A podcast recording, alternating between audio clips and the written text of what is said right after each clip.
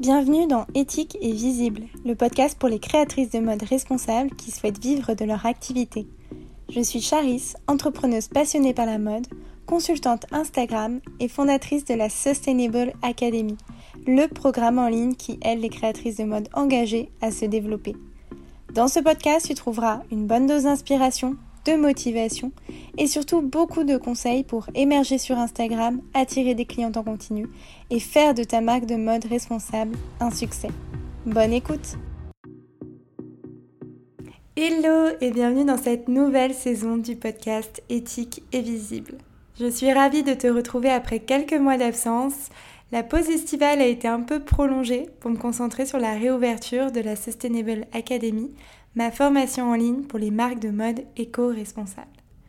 J'en profite d'ailleurs pour t'annoncer que la Sustainable Academy est désormais ouverte toute l'année, donc si tu as pour projet en cette fin d'année ou en 2024 de développer ta communication, je serai ravie de t'accueillir dans la formation dont tu trouveras le lien vers la page web avec toutes les infos dans la description de l'épisode.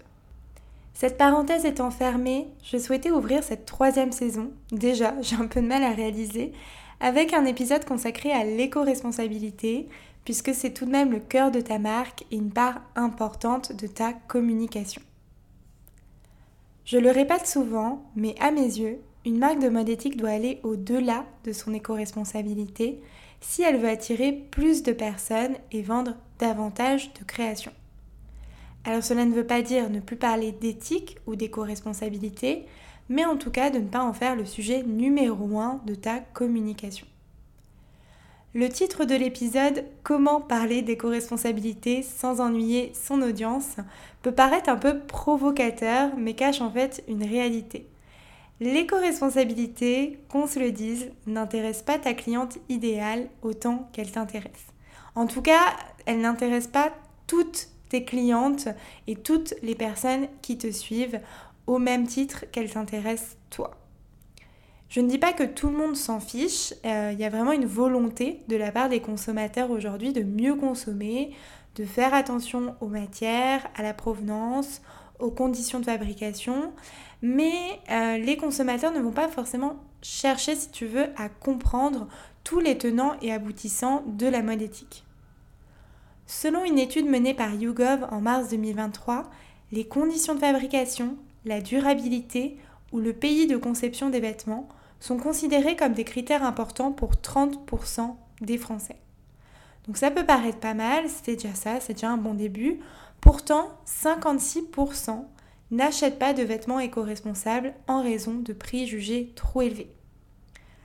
Donc il y a un peu un paradoxe ici et je pense que tu l'as remarqué euh, toi-même, soit en échangeant avec ton audience ou euh, soit en regardant un peu euh, tes ventes, que certes les Français réduisent de plus en plus leur consommation, ils essayent d'acheter moins mais mieux, de faire attention, mais ce qui leur importe vraiment c'est le prix et euh, le prix d'ailleurs reste le critère d'achat numéro 1 pour 81% des Français, toujours selon cette même étude.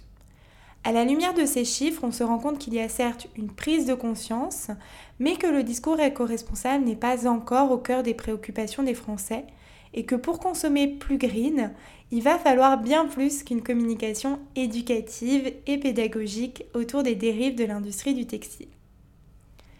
Alors comment communiquer sur ces valeurs? Comment communiquer sur ces engagements sans faire fuir le consommateur? Comment participer à ton échelle à cette prise de conscience et aider finalement ta cliente idéale à passer le pas et à être moins regardante sur les prix? La première chose à faire selon moi si on veut parler de son éco-responsabilité sans ennuyer son audience, c'est d'arrêter le contenu type Wikipédia. On oublie les carousels de 10 slides sur le label Ecotex, on oublie les légendes sans fin sur la différence entre coton et coton bio, on oublie les postes alarmants bourrés de chiffres indigestes. Je ne dis pas qu'il faut arrêter de parler de tout ça, loin de là, mais d'autres entités sont là pour diffuser ce contenu très poussé, très détaillé sur l'industrie du, textile, que ce soit des associations, des médias ou même des créatrices de contenu.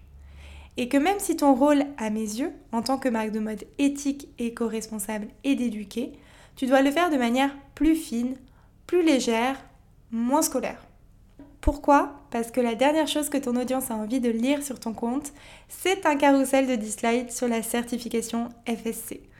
Encore une fois, je ne dis pas que ce ne sont pas des sujets importants, mais il est nécessaire de faire le tri dans toutes les informations éco-responsables que tu as envie de communiquer. Déjà, il est primordial que cette information ait un vrai lien avec ta marque, mais ça, on y reviendra après, mais aussi que cette information soit diffusée de manière légère, entre guillemets. Quand je dis de manière légère, c'est par exemple éviter au maximum l'accumulation de termes techniques ou encore les posts trop longs avec trop de textes qui sont difficiles à intégrer pour ton audience. Garde en tête qu'un contenu doit contenir une info principale pour ne pas perdre ton audience. Ce qui est important ici pour éviter de tomber dans le contenu Wikipédia, euh, ça va être de se mettre dans la peau de ta cliente idéale. Toi et moi, on baigne dans le milieu de la mode éco-responsable, on sait déjà pas mal de choses et on se situe au niveau intermédiaire, voire avancé pour toi, de l'apprentissage de la mode éco-responsable. Mais la majorité de tes abonnés n'ont pas du tout la même connaissance, ils débutent dans cet apprentissage et n'ont pas les mêmes clés de compréhension. Alors bien évidemment, tu auras toujours des consommateurs euh, qui sont plus avancés que d'autres sur ces sujets-là, qui ont besoin d'en savoir plus, mais dans ces cas-là, ils vont davantage se tourner, comme je disais, vers des comptes médias, euh, des comptes d'associations ou euh, des comptes d'influenceuses qui relaient ce genre d'informations. Par ailleurs, ce qu'il faut garder en tête, c'est que ta cliente idéale se rend sûrement sur Instagram pour se divertir avant tout, pour se marrer devant des vidéos, pour s'inspirer devant des looks ou pour découvrir de nouvelles adresses. Bien sûr, elle va aussi se servir d'Instagram comme une source d'information, mais cette information doit être digeste, c'est-à-dire rapide à lire et euh, facile à intégrer. Donc vraiment, mon premier conseil pour éviter d'ennuyer ton audience avec ton contenu autour de l'éco-responsabilité, c'est d'aller au plus direct. Un post est égal une info, d'épurer au maximum les informations que tu veux transmettre et faire en sorte que même un adolescent comprenne ton post sans sourciller. Le deuxième point qui est important pour moi si tu veux parler de ton éco-responsabilité de manière captivante, c'est de miser à fond sur les références communes pour créer une connivence avec ton audience. C'est-à-dire que tu ne vas pas prendre un point de vue d'expert, euh, un point de vue un peu surélevé, si on peut dire ça comme ça, mais euh, te mettre à la hauteur de ta cliente idéale et parler de ce qu'elle connaît et de ce qui la concerne directement, en te mettant en quelque sorte dans le lot. Je vais te donner un exemple pour que ce soit plus clair. Euh, tu peux parler du fait que la production d'un jean est très gourmande en ressources. Au lieu de faire un carrousel intitulé L'impact social et environnemental du jean, tu peux imaginer un titre plus accrocheur, plus parlant, comme Pourquoi nos jeans préférés sont mauvais pour la planète? Dans le deuxième cas, on a à la fois un titre simple qui parle à tout le monde et qui n'est pas aussi lourd que le premier, et euh, on a aussi l'utilisation du no, nos jeans préférés, qui vient interpeller directement le lecteur tout en t'incluant toi-même dedans.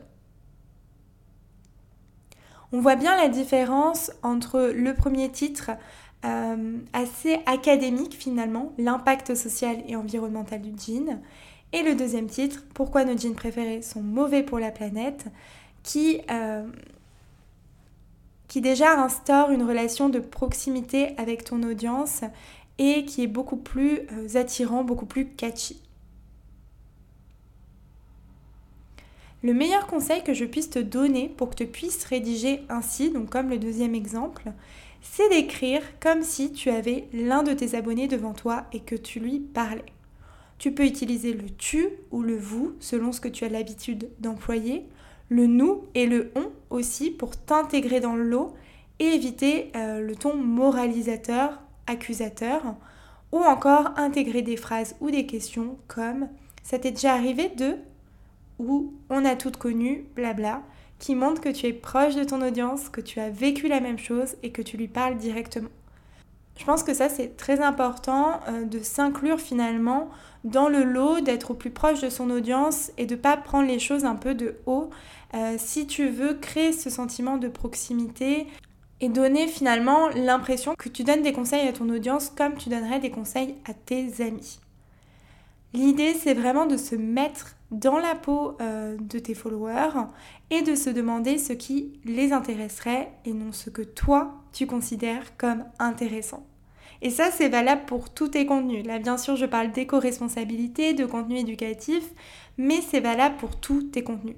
À chaque fois, ta cliente idéale doit être au cœur de tes contenus. Tu écris ces contenus pour elle et non pour toi. Et parfois, tu vas te rendre compte qu'il y a des infos que tu as envie de faire passer, euh, mais qui ne sont pas pertinentes et qui ne vont pas autant intéresser ta cliente idéale que tu le voudrais. Et donc, tu vas euh, eh bien, tout simplement ne pas diffuser ces infos-là parce que ce n'est pas ce que ta cliente idéale recherche aujourd'hui. Pour renforcer cette connivence, tu peux aussi aller plus loin en faisant des parallèles avec des séries, des films, des musiques ou encore faire des comparaisons très simples. Si on reprend l'exemple du jean, on peut dire que la production d'un jean demande de 7000 à 10 000 litres d'eau, soit l'équivalent de 285 douches. À mes yeux, les 285 douches sont beaucoup plus parlantes et plus marquantes que les 7000 à 10 000 litres d'eau. Ça va sans doute davantage titiller sa curiosité et elle va mieux retenir l'information. Donc vraiment garde en tête, ça c'est mon point numéro 2, qu'on oublie donc le contenu Wikipédia et qu'on part sur des contenus surtout centrés sur ta cliente idéale dans laquelle elle va pouvoir s'identifier. Troisième conseil pour créer des contenus éducatifs captivants et non ennuyeux, c'est d'arrêter les contenus trop généralistes. Garde en tête que ce qui intéresse ton audience, c'est toi, ta marque, tes produits. Ne parle pas de l'impact social et environnemental du jean si tu n'as aucune pièce en denim dans ta collection, par exemple. Et de manière un peu plus subtile, si tu as des pièces en denim dans ta collection, oriente davantage ton contenu sur ce que tu fais toi, à ton échelle, pour réduire l'impact social et environnemental du jean, quelles techniques tu, tu utilises, où tu les fabriques, etc plutôt que de transformer ton poste en article entier sur les tenants et aboutissants de la production d'un jean d'une grande enseigne. Garde en tête que chaque contenu éducatif doit directement servir ta marque et tes vêtements, sinon considère que cela n'a pas trop d'intérêt pour ton audience. Une fois encore, le ton que tu emploies peut t'aider à éviter cet écueil. En utilisant le je ou le nous, tu ressens ton contenu et tu évites de partir trop loin et de parler de trop de choses à la fin.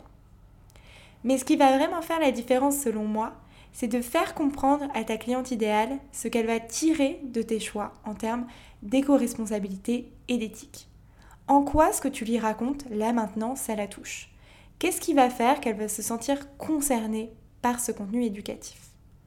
Et c'est pour ça que je te conseillais de recentrer ton contenu autour de ta cliente idéale et d'éviter le contenu type Wikipédia avec trop d'informations. C'est que si tu veux créer de l'engagement, si tu veux euh, que les gens en sachent plus sur tes valeurs, tes engagements et se disent waouh, ok, cette marque fait les choses de manière différente, elle produit des vêtements de qualité qui ne font pas de mal à la planète, etc. il faut que tu leur fasses comprendre quels sont les bénéfices de ces choix-là. Pour que ce soit un peu plus concret, je vais te donner ma trame euh, idéale, on va dire, d'un contenu éducatif. Ce serait de commencer d'abord par un constat. Donc par exemple, la production d'un jean demande beaucoup trop de ressources. Je ne te dis pas de supprimer ce genre d'informations euh, qui sont assez généralistes parce que c'est important de poser le problème. Une fois que tu as posé le problème, tu vas embrayer très rapidement, euh, sans justement partir dans tous les sens, sur ta solution. Donc si on suit notre exemple, on pourrait dire que tu utilises du coton bio euh, pour la toile de tes jeans, ce qui va réduire l'utilisation d'eau. Et enfin, tu vas finir sur les conséquences positives que cela a sur ta cliente. Par exemple, tu peux dire que l'utilisation de cette toile de coton bio euh, permet d'avoir un tissu beaucoup plus souple, beaucoup plus résistant, beaucoup plus doux et d'avoir aussi un jean qui dure plus longtemps.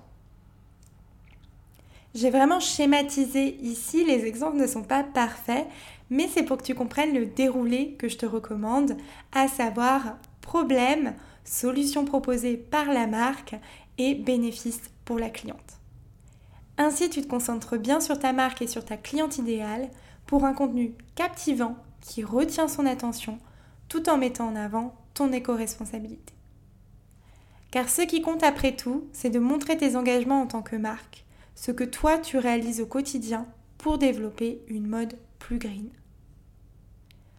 Plus tu prendras parti et tu centreras tes postes éducatifs sur toi, sur ta marque, sur tes engagements, plus tu intéresseras ton audience. Et ce type de contenu en particulier où tu vas affirmer ton positionnement, tes choix, c'est ce que j'appelle les postes à conviction. Les postes à conviction, ce sont les postes dans lesquels tu vas affirmer euh, tes, tes, choix, même s'ils sont contraires à ce qu'on a l'habitude de voir, de lire ou d'entendre. On pourrait par exemple imaginer un poste qui s'intitulerait Pourquoi nous ne faisons pas de pièces en cuir? Expliquer qu'on est contre, enfin que ta marque est contre l'utilisation de matières issues de peau animale. Plus tu vas prendre position en ton nom et au nom de ta marque, plus tu vas t'éloigner du contenu éducatif classique, vu et revu, qui n'intéresse plus trop le consommateur lambda. Et plus tu vas faire ces contenus-là, plus tu vas intéresser ton audience et faire mouche, euh, car ce contenu est hautement viral. S'il étonne, s'il surprend, il va donner envie d'interagir, que ce soit en laissant un like, en commentant, en enregistrant ou en partageant. Donc ce type de contenu, le contenu à conviction où tu vas dire pourquoi je ne fais pas ça ou pourquoi je fais ça et je l'assume, euh, peut être un vrai plus dans ta stratégie de communication pour gagner en visibilité tout en mettant en avant tes engagements. N'hésite pas vraiment à utiliser le jeu, à utiliser le nous si tu as l'habitude euh, de, parler au nom de ta marque avec euh, le pronom nous. N'hésite pas vraiment à affirmer ton positionnement, expliquer pourquoi tu fais ça sans euh, viser ou accuser qui que ce soit, mais juste explique pourquoi toi tu fais ça et quels sont les bénéfices derrière pour ta cliente idéale.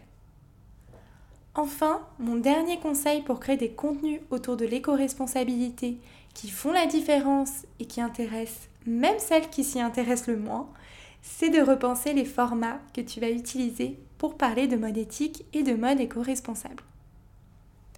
Depuis le début de cet épisode, je te parle beaucoup de carrousel, donc d'un post avec plusieurs images, pour parler de ton éco-responsabilité, car c'est le format qui est le plus simple à créer pour ce genre de contenu éducatif. C'est aussi un format qui est redevenu intéressant euh, aux yeux de l'algorithme, car il fait rester les gens sur la plateforme, euh, puisqu'on ne va pas bah, consommer à la même vitesse un post classique avec qu'une seule photo qu'un post avec plusieurs slides de texte. Forcément, si tu fais un carrousel, les gens vont rester plus longtemps euh, dessus puisqu'ils vont lire les différentes slides et donc ça va faire rester les gens euh, sur ton contenu, ce qui va envoyer un signal positif à l'algorithme qui va se dire ok ce contenu est ultra intéressant puisque les gens restent dessus donc je vais le montrer à d'autres personnes et ainsi de suite. Donc je ne peux que te conseiller d'utiliser ce format carrousel mais si maintenant tu as envie de tenter de nouvelles choses et de varier un peu, tout en faisant de temps en temps un bon carrousel qui marche à tous les coups, je t'invite à parler de ton éco-responsabilité dans des Reels. Le réel, c'est vraiment le format divertissant par excellence qu'on va consommer sans trop se poser de questions et qui va permettre de diffuser une information de manière beaucoup plus ludique. Pour les Reels, deux options s'offrent à toi. Soit tu peux tourner un réel en face caméra, donc on, voit ta tête, où tu, où tu, parles directement à la caméra, euh, dans lequel tu vas donc t'adresser euh, directement en face à face à ta cliente idéale, qu'elle te suive ou non, puisque le but aussi des Reels, c'est de toucher de nouvelles personnes. Et la deuxième option, pour celles qui seraient moins à l'aise avec l'exercice, euh, ce serait d'imaginer un montage à partir de vidéos coulisses de ta marque alors ça peut être des vidéos extraites de tes shootings, d'essayages, de moments de création, de production, en ajoutant au-dessus une voix off qui fait, le qui fait passer le message qu'elle a envie de faire passer. Que tu choisisses l'un ou l'autre de ces formats, le format face caméra ou le format montage plus voix off, ce qui va être ultra important, c'est l'accroche. Dès les toutes premières secondes, vraiment les toutes premières secondes, tu dois susciter la curiosité de ta cliente idéale et lui donner envie de regarder ta vidéo jusqu'au bout. On le sait, dans cet onglet Reels, les gens scrollent vite. Très très vite même. Donc si dès les deux premières secondes, vraiment les deux premières secondes, ton réel n'annonce pas de quoi tu vas parler, ta cliente idéale risque de passer à la vidéo suivante. Pour éviter cela, je te conseille donc d'intégrer dès le début de la vidéo un texte qui sera ton accroche. Cette accroche peut être sous la forme d'une question, d'une interpellation. Ce qui compte, c'est vraiment qu'elle titille la curiosité et qu'elle surprenne, qu'elle donne envie de regarder la vidéo entièrement. Concrètement, si on reprend notre exemple autour du jean, on pourrait commencer notre réel par l'accroche suivante qui serait, entre parenthèses, à la fois écrite, donc vraiment tu intègres le texte euh, dans le réel, dans ton montage, mais aussi parlée, soit parce que euh, tu ajoutes une voix au dessus, ou soit parce que tu parles en face caméra.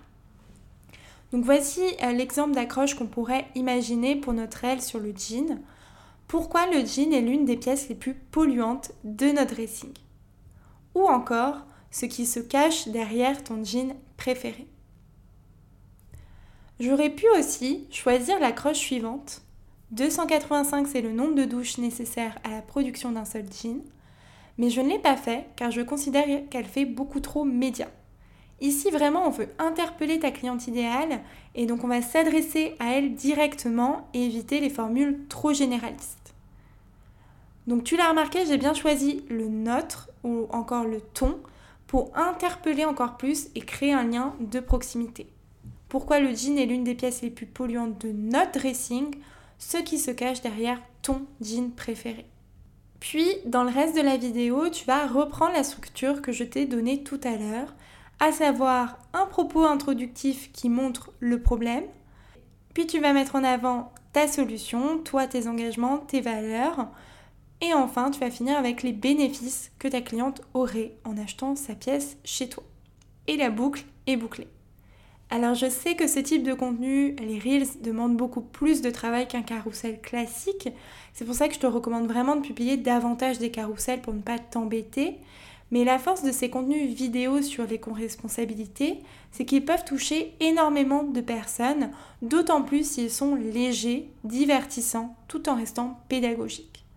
Tu peux vraiment atteindre des gens que tu n'aurais pas forcément atteint avec un carrousel classique grâce à ces reels, et donc je pense que ça peut être intéressant au moins de faire un test dans un premier temps euh, pour voir comment ton audience réagit et surtout pour voir si tu attires de nouvelles personnes sur ton compte car les Reels, on le sait, sont des contenus qui t'apportent de la visibilité. Pour résumer, si tu veux continuer à communiquer tes valeurs et tes engagements de manière plus fun et plus catchy pour ton audience, je te recommande d'arrêter le contenu type Wikipédia truffé d'informations difficilement digestes pour un consommateur lambda entre guillemets, qui n'est pas plus intéressé que ça par tous les tenants et aboutissants de la production de vêtements éco-responsables, de créer la connivence avec ton audience en t'adressant directement à elle et en te mettant à sa place, de remplacer les contenus trop généralistes par des contenus qui sont consacrés à ta marque, à tes produits, à tes valeurs, à ce que tu fais toi tout simplement à ton échelle pour développer une mode plus durable. Et enfin, je te conseille de varier les contenus en testant notamment les reels éducatifs. Rappelle-toi qu'il faut parler d'éco-responsabilité, que c'est ultra important, notamment pour justifier le prix de tes produits, car comme je te le disais dans l'introduction, le prix reste le critère principal d'achat des Français. Mais attention à ne pas tomber pour autant dans le compte média qui diffuse à longueur de journée des contenus sur l'éthique, la durabilité, etc. au risque d'ennuyer ton audience euh, qui, disons-le, n'est pas là pour ça, euh, mais aussi au risque de mettre de côté tes produits et de ne pas assez vendre finalement. Ça, c'est vraiment l'erreur que, je remarque souvent, notamment sur le compte de jeunes marques de mode éthique. C'est vraiment de faire passer l'éco-responsabilité avant le produit. Ce qui fait que derrière, eh bien, on perd un peu de désirabilité, on donne moins envie d'acheter ces pièces euh, et on se tourne plus vers un compte média qu'un compte marque, ce qui euh, a des conséquences négatives sur les ventes. Sur ces belles paroles, du moins je l'espère, je clôture ce premier épisode de la saison 3 du podcast Éthique et Visible. Si tu as aimé cet épisode et que tu souhaites me soutenir, je t'invite à laisser une note et un commentaire sur Spotify, Deezer ou encore Apple Podcast. Je te remercie mille fois pour ton écoute et je te souhaite une belle journée, soirée et je te dis à très vite dans un nouvel épisode d'Éthique et Visible.